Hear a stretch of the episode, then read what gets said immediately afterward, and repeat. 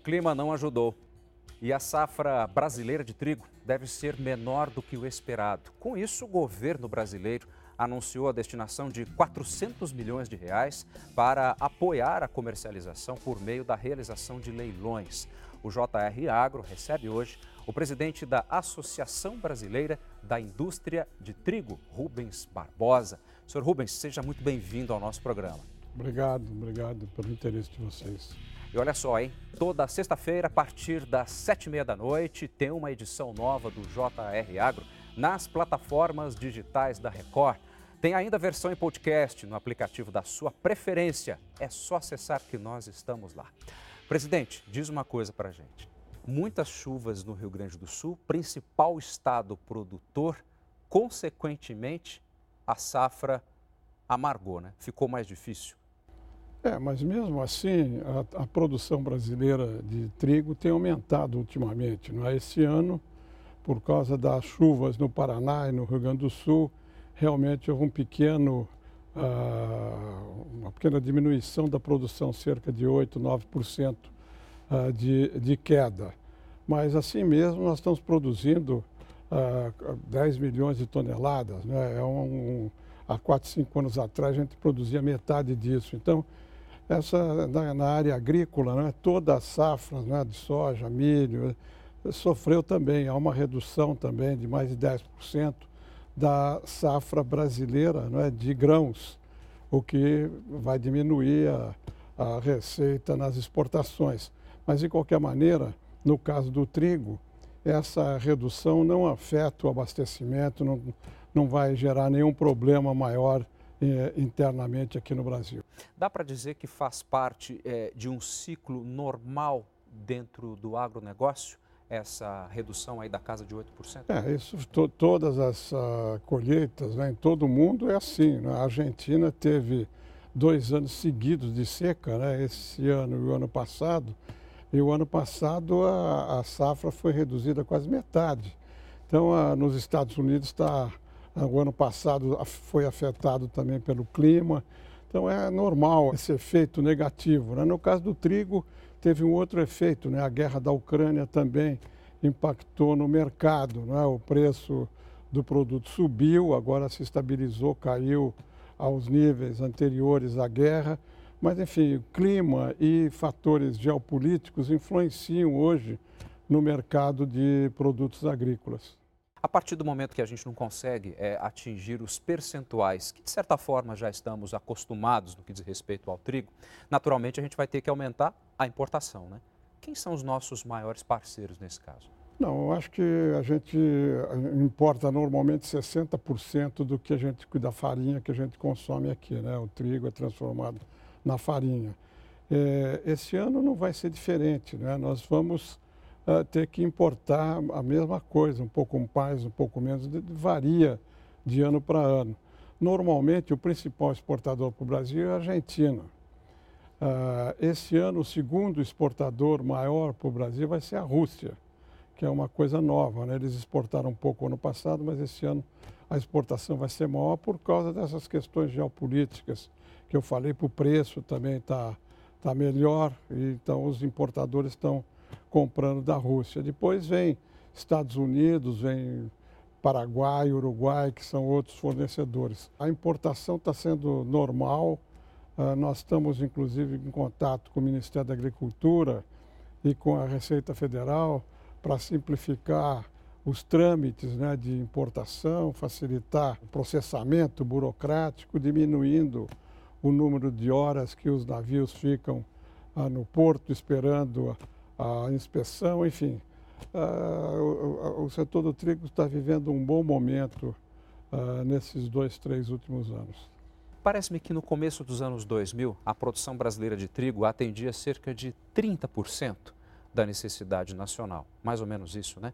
E isso veio aumentando com o passar dos anos.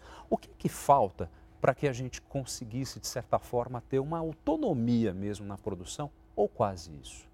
Já está havendo um movimento muito grande de aumento do, do, da produção em vários estados. Né? Ah, o trigo no Brasil ficava limitado como cultura de inverno, como era chamada, a dois grandes estados, né, que representavam 80%, 90%. É o, o Paraná e, o, e o, o, Rio Grande do Sul. Santa Catarina entrava também um pouco né, nessa produção do Sul. Agora, a produção está tá aumentando eh, de maneira generalizada. Para dar um exemplo, aqui o estado de São Paulo, que produzia 250 mil toneladas, esse ano vai produzir 500 mil toneladas. Então, a, a produção está aumentando, a qualidade está melhorando, a Embrapa está ajudando muito, há muita pesquisa nas sementes, nas técnicas de produção. E está acontecendo o trigo, o que já aconteceu com a soja, sobretudo, quer dizer, é uma, é uma mutação, né? uma, uma transferência de áreas plantadas. Quer dizer, o trigo está sendo plantado agora ah, com sucesso no norte do Cerrado, no sul do Nordeste, no sul do Ceará, sul do Piauí, na, no oeste da Bahia. Ali na parte do Matopiba, mais ou menos. É, e aí a, a, produção aí já está chegando a quase 300 mil toneladas. Então, ah, como eu disse, ah, o trigo está evoluindo aqui no Brasil, ah, novas oportunidades para quem está no setor, para quem está na indústria, o que é positivo. Agora, nós, a autossuficiência ainda vai demorar algum tempo, né? porque a Embrapa projeta, eu pessoalmente acho que é um cálculo muito otimista, mas a Embrapa projeta até o fim da década 20 milhões de toneladas. Teoricamente, daria para você ser autossuficiente, porque o consumo é ao redor de 12, 12,5 milhões de toneladas. Acontece que o trigo começa a ser utilizado é, para outras finalidades além da produção da farinha.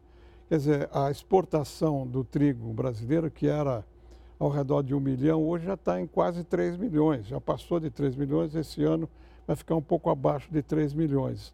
Então, do que é plantado aqui, 3 milhões vai para exportação.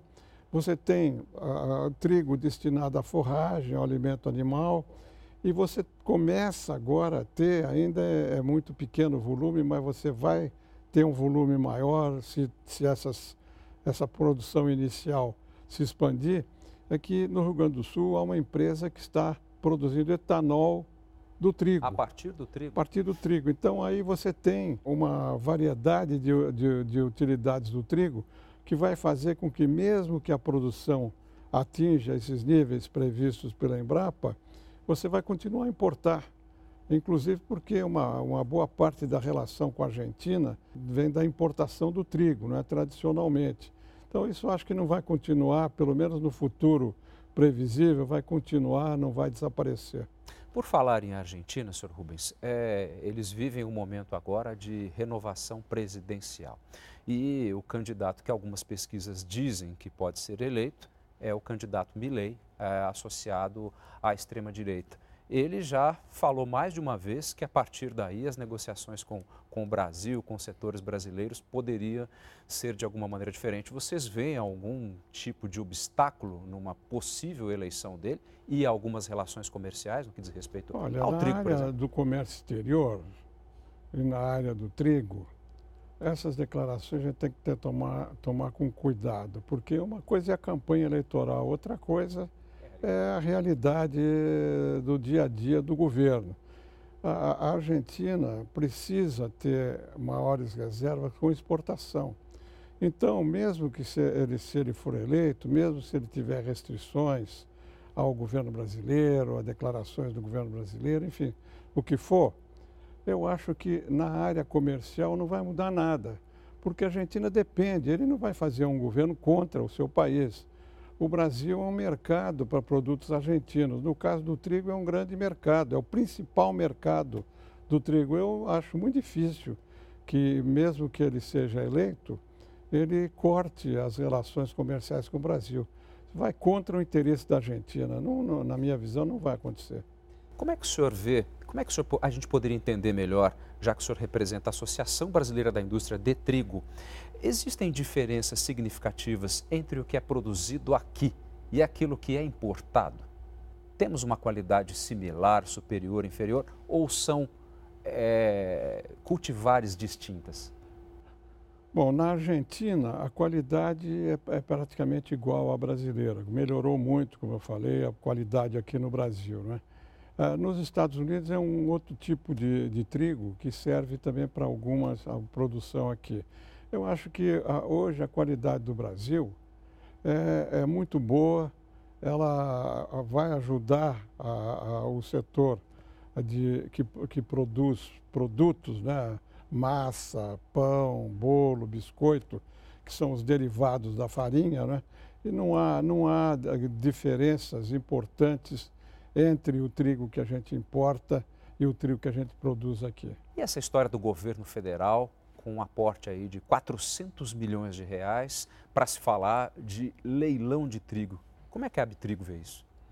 Olha, isso é uma, é uma medida derivada do, de uma lei do plano de safra. O governo tinha obrigação de fazer isso. Nós, da Abitrigo, nos posicionamos contrariamente a isso, porque isso é uma interferência no mercado. Nós somos favoráveis ao livre mercado de trigo. E isso é um subsídio uh, que, inclusive, na, na conjuntura atual, eu acho que vai ser, vai ser até pouco aplicado, porque o preço caiu.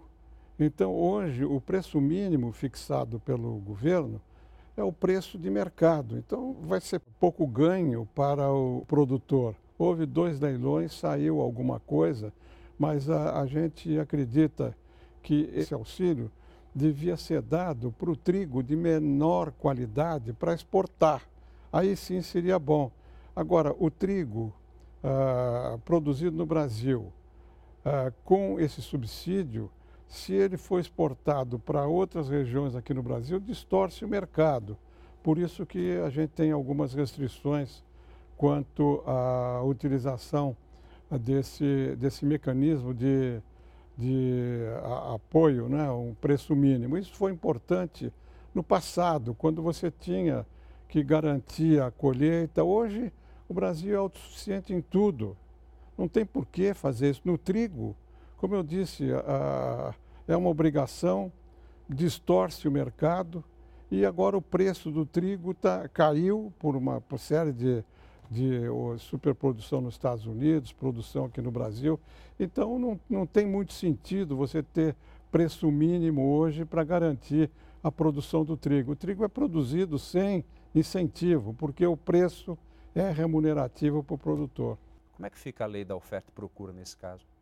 Não, não há, essas é, são regras do mercado. Né? Você teve um excedente uh, nesse momento e uma facilidade de importar. Então a demanda foi atendida e os produtores, inclusive, uh, estão guardando o trigo, entendeu? Para ver se melhora o preço, né? Então no, no, o preço do mercado interno no Brasil é formado pelo preço no mercado internacional. Houve, está havendo um excesso de produção nos Estados Unidos e o preço nas bolsas caiu. Inclusive, na guerra, está saindo algum trigo da Ucrânia, o que facilita também. Então, o preço internacional caiu e aqui no Brasil o preço caiu também. Não é porque uh, tem menos produção que o preço vai aumentar. Não, o preço, como eu disse, é formado uh, a partir das bolsas no exterior e a bolsa no exterior, ah, no caso do trigo, está caindo. O senhor tem falado bastante sobre importação e exportação. Isso me faz pensar justamente num problema que nós sempre conversamos aqui no JR Agro, que são as nossas condições logísticas de infraestrutura. Isso para o setor do trigo, para a área que o senhor atua, acaba sendo um problema também? Olha, o, o, Brasil tem coisas curiosas. Né? O Brasil é um grande país, grande território, grande população, grande produtor agrícola e vulnerável. Quer dizer, você teve a guerra lá da Ucrânia e aí a gente descobriu que a gente dependia 85% do fertilizante da Rússia. Quer dizer, é uma falta, tanto dos empresários quanto do governo, uma falta de planejamento estratégico. Não é? Então, você tem hoje é, essa situação da logística que é muito complicada. Quer dizer, no caso do, dessas super safras que a gente está tendo, você está tendo perdas porque os produtores não têm onde estocar. os seus produtos. É um no caso da Abitriga, nós fizemos um levantamento junto aos moinhos e há um déficit de uh, ah, 400 mil toneladas para silos e armazéns. Isso representa um bilhão de dólares de investimento, que a gente não tem apoio, quer dizer, os, os moinhos, né? Nós estamos conversando com o BNDES, estamos conversando, porque isso é uma questão estratégica. Agora, com essa mudança, do, com essa transferência né, das regiões para a produção do trigo, você vai ter problemas logísticos lá também, nessa região do Mato Piba, né? Entendo. Porque como é que vai escoar o trigo dali? Então, quer dizer, a gente está fazendo as coisas meio improvisadamente, entendeu? Quer dizer, sem um planejamento estratégico. Eu fiquei chocado quando estourou a guerra e a gente se deparou com essa crise de ah, fertilizantes. Agora melhorou, porque houve técnicas, né? diminuiu a demanda por fertilizantes, a gente conseguiu arranjar fontes uh, alternativas, mas a deficiência continua. Quer dizer, o governo, o governo anterior, deu, enfim, deu, deu publicidade a um plano nacional de fertilizantes que visa reduzir a demanda eh, externa em 50% em, em, em, até 2050. Quer dizer, não tem muito sentido isso. Nós é temos que arranjar coisa. Fontes alternativas aqui, tanto de nitro, nitrogenados Exato. quanto de outras, outras uh, formas, para ou importar aqui da região, da Argentina, do Chile, de onde for. Enfim, tem que ter um planejamento estratégico para proteger o setor do agro que tem grande potencialidade. Esse ano nós estamos com essa redução da produção de grãos por questões climáticas, mas eu acho que isso vai se recuperar. Nós vamos voltar a ter safras recordes aí. E onde é que está a armazenagem? Onde é que está as facilidades de transporte. O senhor falou sobre o BNDES. É, uma das saídas seriam linhas de crédito mais acessíveis. Como é que o senhor vê essa política? Uma política é, do governo mesmo, incentivando por meio do Ministério é, da Agricultura? Nós estamos em contato com o BNDES, eles foram muito receptivos. Né? Nós tem, tem, há linhas de crédito, mas que são dirigidas apenas aos agricultores, aos, rural, aos ruralistas. A indústria fica fora. Nós estamos propondo uma equalização né, de, de, de, taxa de juros e mesmo um programa. Estamos falando aí também, falamos com a bancada lá da, da Ruralista, a Frente Parlamentar, com o deputado Lupion. É, nós, nós, estamos mostrando que a, a, o setor pre, precisa disso, tem condições de reduzir esse déficit de armazenamento, mas é importante, é um, setor, é um, é, é um pequeno setor. Você imagine a, a, o, o déficit de armazenagem que existe para soja, para milho, que tem uma produção muito maior do que, a, do que o trigo. É um problema sério essa questão do, do armazenamento. O senhor falou sobre a questão climática. É uma preocupação inerente para o agronegócio e para todos nós, né? Ninguém fica mais de fora disso. Como é que o senhor vê isso aí para o trigo? É uma cultura muito sensível, a exemplo do que já tivemos no Rio Grande do Sul? Olha, nós tivemos o nosso Congresso Internacional do Trigo há coisa de duas, três semanas atrás, e um dos temas que a gente discutiu foi justamente né, o ESG, né, a questão da sustentabilidade ah, no setor. No caso da indústria, nós temos eh, estudos na, na faculdade, na Universidade de Santa Maria, no Rio Grande do Sul, mostrando que ah, ah, o trigo absorve, em vez de emitir gás carbono. Então, é uma, é uma, é uma questão importante para ver. Agora, o agro como um todo, na pecuária, na, na produção, ele emite é, gás carbono. Isso precisa ser cuidado, né? No nosso setor, nós estamos tranquilos, as empresas estão começando a ver como pode melhorar né, a, a, a sua responsabilidade uh, na área uh, climática, sustentabilidade. Nós estamos ah, preocupados com isso. Agora, essa questão da emissão de gás carbono é uma preocupação grande, porque e o desmatamento também, porque há medidas na Europa, por exemplo, que vão impactar o setor produtivo agrícola se medidas não forem tomadas de rastreamento, de informação, porque lá na União Europeia já há, já está em vigor tanto medidas restritivas para empresas que emitem gás carbono sem contrapartida, quanto a questão do desmatamento vai afetar diversos produtos brasileiros que eh, plantam na Amazônia e podem estar sendo vistos como responsáveis pelo desmatamento. É claro que isso é muito pouco, muito pequeno. A grande produção de soja, de milho, não é na Amazônia. Mas como tem esse conceito de Amazônia legal, na Europa não faz essa distinção. Então, as empresas que produzem produtos agrícolas devem ficar atentas a essa questão regulatória na União Europeia, que, se não for atendida, uh, vai causar prejuízo para a nossa exportação. Para a gente encerrar a nossa conversa, senhor Rubens, o que, que a Abtrigo espera do trigo para 2024? O que, que o setor, como é que o setor enxerga? Hein? Não, nós estamos esperando que a economia brasileira cresça para que o poder aquisitivo da população aumente para poder aumentar o consumo.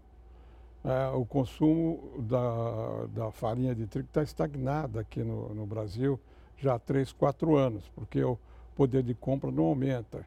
O trigo, junto com o arroz, são os dois produtos que estão mais presentes na mesa dos brasileiros. Então, é, é muito sensível o trigo, apesar de ter uma, hoje uma produção pequena, mas é muito pequeno, é muito sensível porque está na cesta básica. Então, qualquer variação, a inflação, qualquer, pode ter efeito no preço do pão.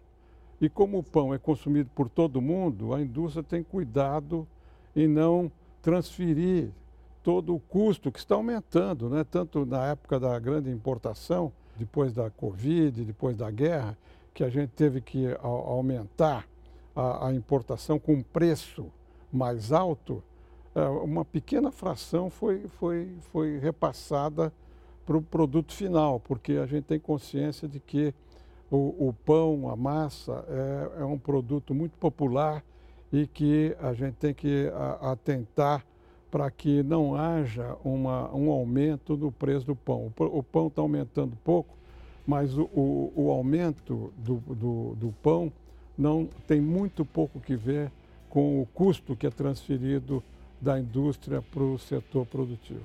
Ok. Sr. Rubens Barbosa, presidente da Abtrigo, muitíssimo obrigado pelas suas informações. Foi um prazer conversar com o senhor, viu? Muito obrigado.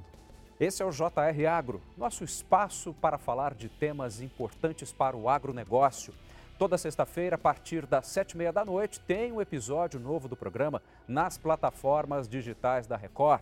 Tem ainda a versão em podcast que você acessa no aplicativo da sua preferência. Muitíssimo obrigado pela sua atenção e até o próximo programa.